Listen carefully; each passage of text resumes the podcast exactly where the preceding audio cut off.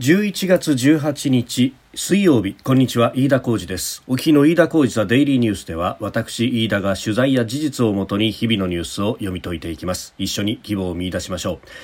今日取り上げるニュースまずは東京都感染再警戒レベルに引き上げへというニュース。さらに日本とオーストラリア日豪の首脳会談、えー、そしてバイデン氏安保専門家と会議というニュースを取り上げます。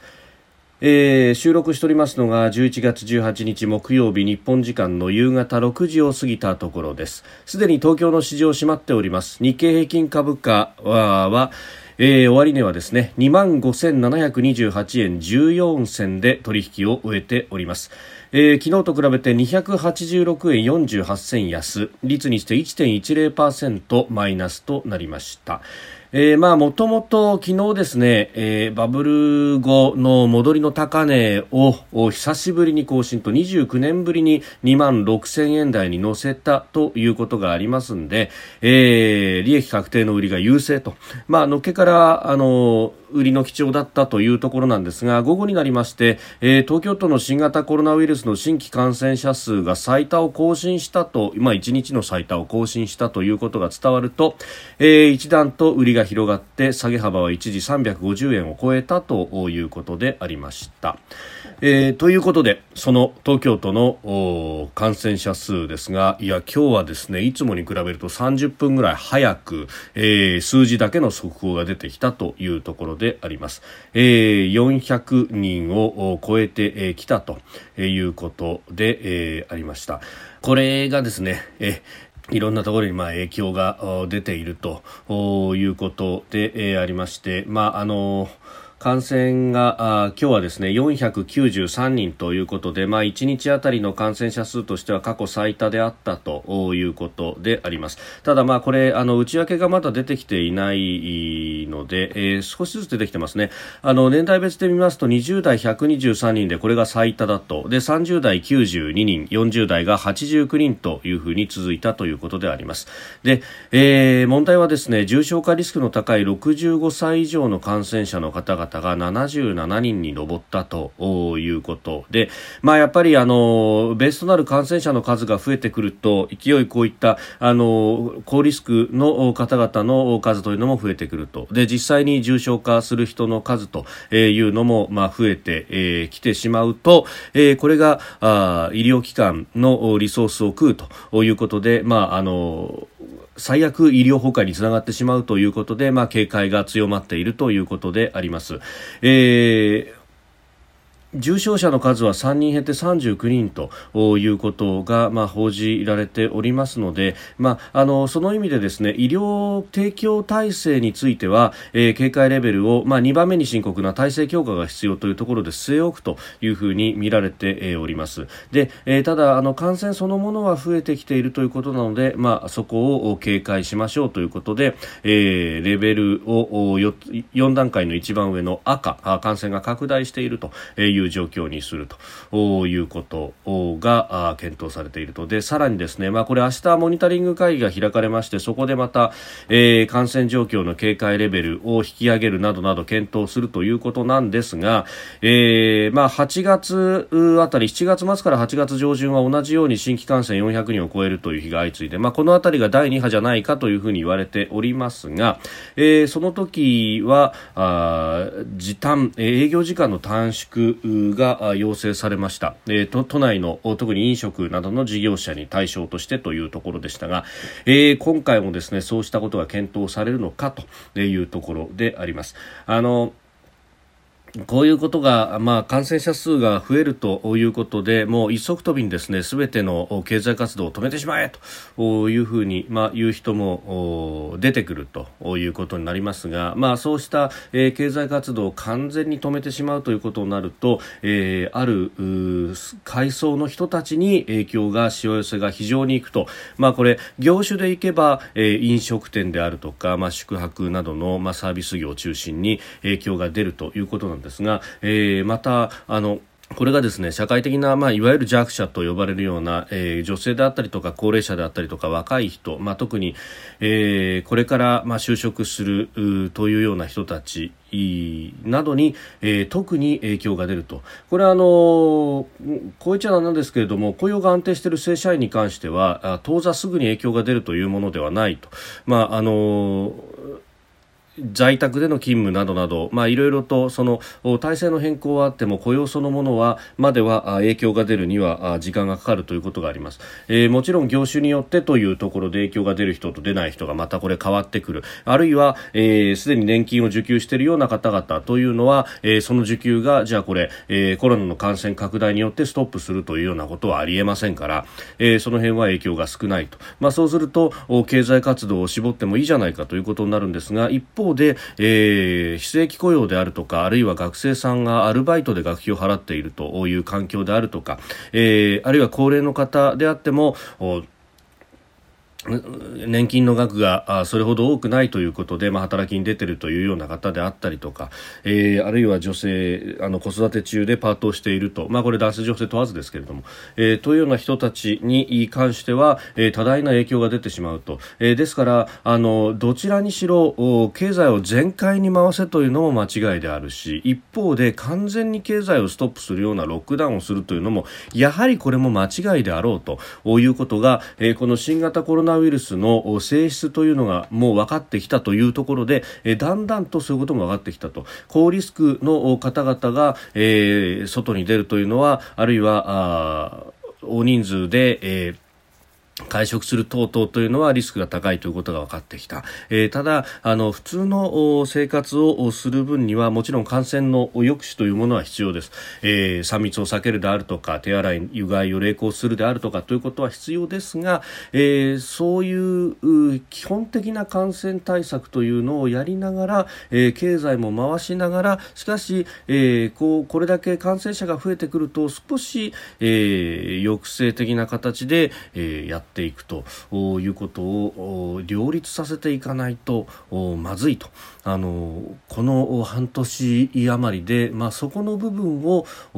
国民全体で、えー、学んできたということが言えるんではないかと。で、えー、さらに言えば、まあ、北海道などで、えー、もう感染が広がっているということでこれがあの人の移動に起因するもんじゃないかと、えー、で、えー、GoTo キャンペーン一連のものは全部やめた方がいいと。いうようなまたあの一足飛びの議論が出てくるわけですがあの旅行に関しては、えー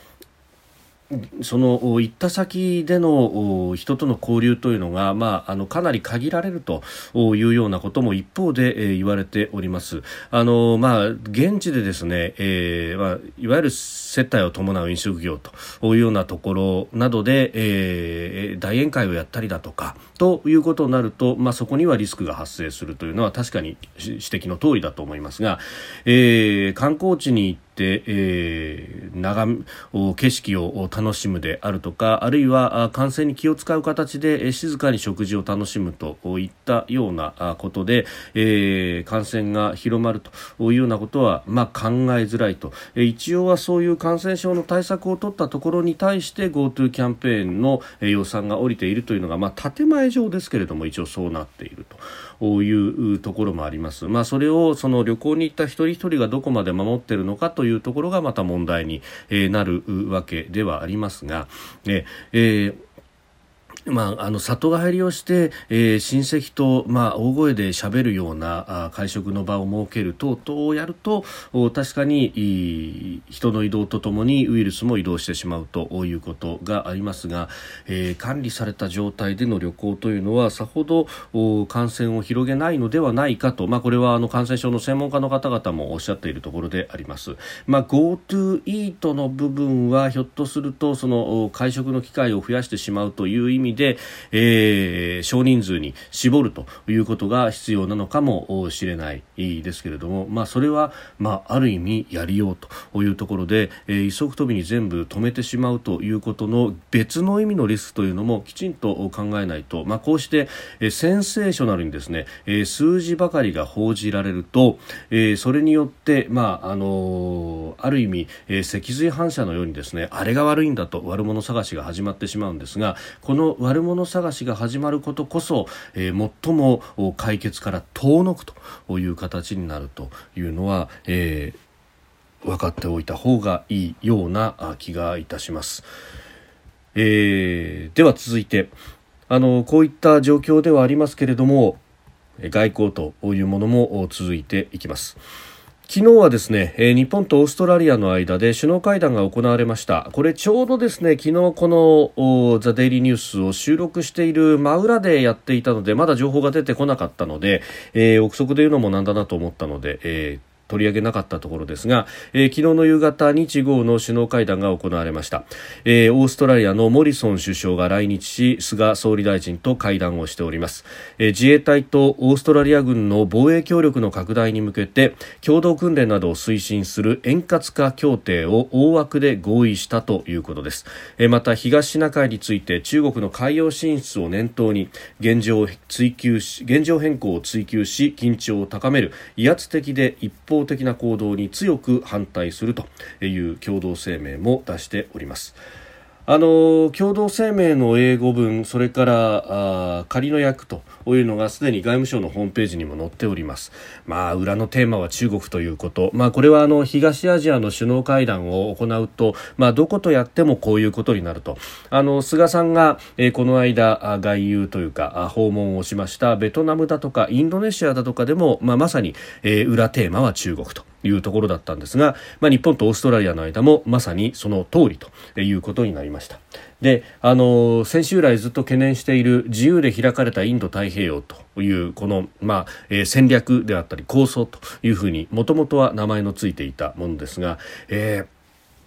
これをですね、ただの地域を指し示す言葉に、菅政権が変えてしまうんじゃないかという危惧。まあ、その危惧自体は、えー、そしてバイデン政権がそれをやろうとしていて、菅政権も乗っかろうとしてんじゃないかというような危惧。まあ、これについてはですね、えー、まだ完全に払拭できるような状態ではないんですが、まあ、今回の日豪の首脳の共同声明を見ますと、一応自由で開かれという部分は書いてあります。えー、ただ、自由で開かれ、包摂的で繁栄したインド太平洋地域を推進するための協力を進化させる決意を新たにしたというふうに書かれていて、えー、自由で開かれたというフリーオープンという部分は書いてあるんですが、えー、そこにですね、まあ、さらに、えー、いろいろとくっついてきたぞという感じです。えー、フリー、オープン、インクルーシブprosperous、えー、 Indo-Pacific region と。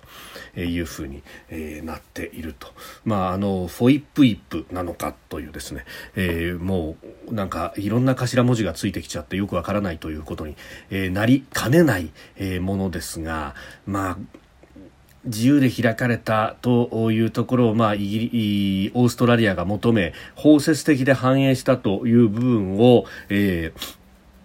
日本側が付け加えたのかなということもなんとなく透けて見えるような文章の書き方です。包摂的ということで、えー、全て飲み込んでしまうのかというような、えー、ことも考えられなくもないと。まあ、ただ、あの、このですね、えー、自由で開かれ包摂的でインド、繁栄したインド太平洋地域と、で、えー、南シナ海の現状変更などについても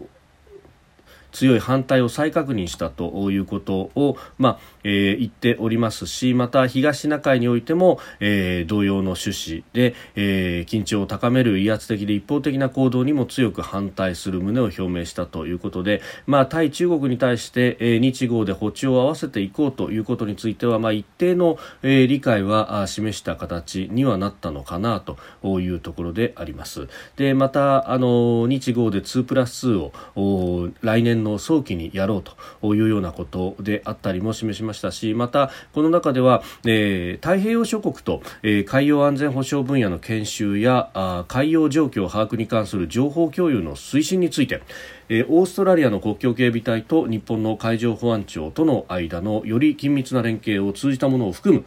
えー、海上安全保障に関わる優先事項における協力を進化させることにコミットしたということであります。まああのー、このあたりですねで、えー、日本とオーストラリアの連携だけでなくて、えー、太平洋の島嶼国で、えー、も連携してやっていきましょうということを出してきております、えー、そういえばですねこの太平洋島しょ国と言いますと、まあ、その中には、えー、アメリカの、まあえー、統治領というのも含まれるというところで、まあ、そのあたりにですね、えー、アメリカのコーストガード、えー、があ船を配備するというようなことも出てきていると。いうことも考えますと、まあ、日米豪で、えー、より協力体制というものを敷いていくというのも将来的には考えられることであろうと。いうこと、まあ、この辺というのは、えー、きちんと、まあ、連携をしていくというのが大事なことでもありますし、ええーそうしたことをやっていってほしいなと、ねえー、自由で開かれたインド太平洋って方は夢も下ろしてはならないと私は考えてますんで、えー、そこの部分というのはきちんとえ、ー、確認をしていただきたいというふうにも思いますし、えー、モリソン首相はですね、え、日本を訪問した後自国に帰った後は、え、14日間の隔離生活を送るとされております。まあ、その14日間足止めを食うといういうリスクを背負ってでも、えー、菅さんと日本に初めて訪問し、えー、菅さんが初めて、えー、訪問を受けた首脳として首脳会談に臨むということの、まあ、インパクト、えー、そこを、まあ、求めたということでもあろうと思います。もちろんですねこの自由で開かれたインド太平洋というものをきちんと旗を下ろさずに一緒にやっていくんだろうなということを、まあ、確認したいがために来たということは、まあ、透けて見えるところでもありますし、まあ、これを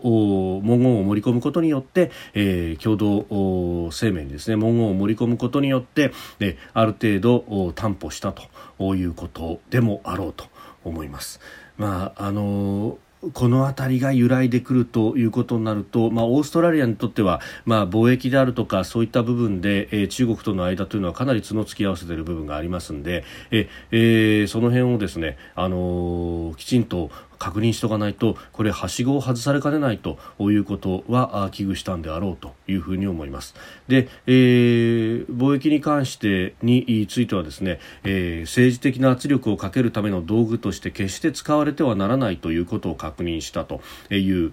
ような文言が入っております。で、えー、そのようなことは信頼や繁栄を損なうことになると、まあ、ある意味ですね、えー、安全で繁栄したインド太平洋というふうに言い換えた時のこの繁栄というものをえー結びつけて使ってますので、えー、一定の,、まあ、あの圧力をかけたりとかすると全体の、まあ、中国が入れ入ってこれるような、えー、環境は整わないぞというような、まあ、メッセージはある程度出せたのかなと思います。まあえー、オーストラリアとしてはひょっとするともう少し、えー、踏み込んだところを求めたのかもしれないですが、まあ、うんまだちょっと菅政権の外交というものがどうなっていくのか、えー、見えてこない部分もありますのでえ、えー、その辺は今後も注意深く見守るとともに、まあえー、自由で開かれたインド太平洋というのは、え、きちんと使い続けるということが求められると思います。で一方でアメリカです、えーまあ、バイデン氏、まあ、がすでに政権移行についていろいろとこう動いていると、まあ、あのご案内の通り大統領選挙に関しては、まあ、まだ結果が出ていないと。お訴訟等々が続いているということがありますので、まあ、なかなか宙ぶらりんの状態というのが続いてますが、えー、バイデン氏側としては政権移行チームを発足させて、えー今後の政策を練るというところに来ています、えー、特に外交についてというのは日本も、えー、バイデン政権が仮にできた場合には、えー、ここが、まあ、あの肝となってくるということですので、えー、これに関してはきちんとウォッチしていかなければならないと。で今日、まあ、現地昨日ですが、えー、17日、えー、ホワイトハウス高官に陣営幹部を起用するとともに、えー、安保の専門家との会議を行ったということが、まあ、ロイターなど現地各地が報じて、えー、おります。で、えー、その中で、えーまあ、あのかつてのですねバイデン政権あごめんなさいオバマ政権の時の、まああのメンバー、顔ぶれが、えー、揃って、まあ、安保専門家と会議を行ったということです。まあ、元国務副長官のとブリンケン氏であったりとか、国連大使だったパワー氏で、えー、あるとかですね、えー、CIA の副長官で財務次官も務めたコーエン氏だとか、えー、NATO 大使をやったバーンズ氏などなどというところの、まあ、メンバーが入っていると。まあ、あのこの顔ぶれを見て、アジアや中国の専門家が一人もいないんじゃないかという指摘があります。まあ、一方で、えー、今回は総論的に、えー、外交とアメリカ外交というものをまあ話し合ったからそうこういうメンバーと、まあ、実はこの結構顔ぶれを見るとあのまあ、オバマ政権時代にえ、えー中東情勢だとかを中心としてまあ外交をやってきたような人たちあるいはあのウサマ・ビンラディンの暗殺などを指揮した人などなどというところが入ってますんで、まあ、あのこれメンツだけを見るとあれ中東に再び軸足を移すのかとアジアはまた後ろに回ってしまうのかというような危惧もされておりました、えーまあ、一方でこれはその全体を俯瞰するということをまずやってでその後各地の状況というのを点検していくんじゃないかという指摘もるんで、まあ、今後見守りたいとは思いますけれども、まあ、ただあのオバマ政権の時というのは、まあ、あれも大事これも大事というものをやってた挙句にえ、えー、なんかあの本当にやりたいことは何なのかっていうのが全く見えないと、まあ、特に後半の4年間は、えー、そのような感じの外交姿勢だったというふうに記憶をしております。まあ、本来はアジアへのリバランスということで、アジアを重視するのかと思ったら、えー、中国に対して、えー、例えば南シナ海での中国の膨張に対して何もしなかったじゃないかというような批判が出たりとか本当にはどこに軸足を向けるのかというのがなんだかわからないよねっていうことだったので、えー、それがバイデン政権で続いてしまうとこの東アジアの各国にとっては非常にまずいことになると、えー、いうことであります。あのーアメリカの特に国務省の中には、えーまあえ、やっぱり大国間競争と中国との間というのは、え、抜き差しならない関係に今後なっていか,、え、いかざるを得ないんじゃないかということで、え、国務省の中で、えー政策を立案を企画立案するような部署の人たちというのは、まあ、かなり中国というものを意識してこの4年間はやってきたということがありました、まあ、これはあのオバマ政権の時であっても、まあ、そういったことは言われていたんですがただ、えー、オバマ政権の、まあ、ある意味大統領以下ホワイトハウスの、まあ、意思決定がふらついていたということもあるので、えー、なかなかそれが日の目を見ることがなかったということですが、えーこの4年間が、えー、終わろうとしているところで、えー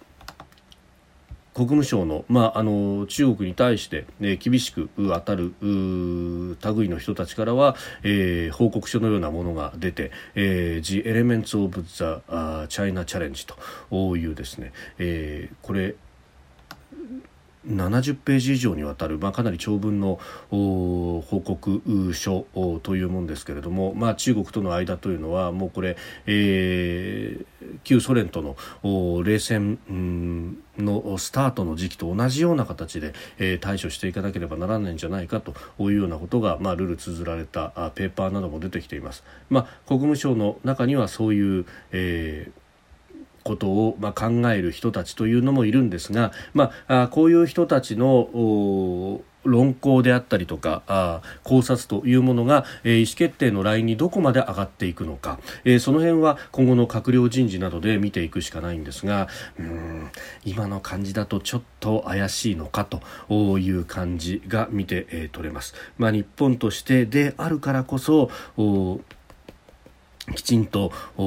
自由で開かれたという旗を掲げて、えー、価値観外交というものをやりそして、えー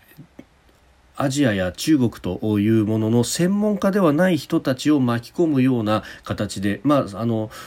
専門家ではない人たちほどその価値観というものに対して敏感だったりもしますので、えー、そういう大義の部分で巻き込んでいくということが日本の戦略として、えー、あるいは必要なのかもしれないということを思いました。飯田浩司ザデイリーニュース月曜から金曜の夕方から夜にかけてポッドキャストで配信しております。番組ニュースに関してのご意見感想飯田 TDN アットマーク Gmail.com までお送りください。飯田浩司ザデイリーニュース。また明日もぜひお聞きください。以上飯田浩司でした。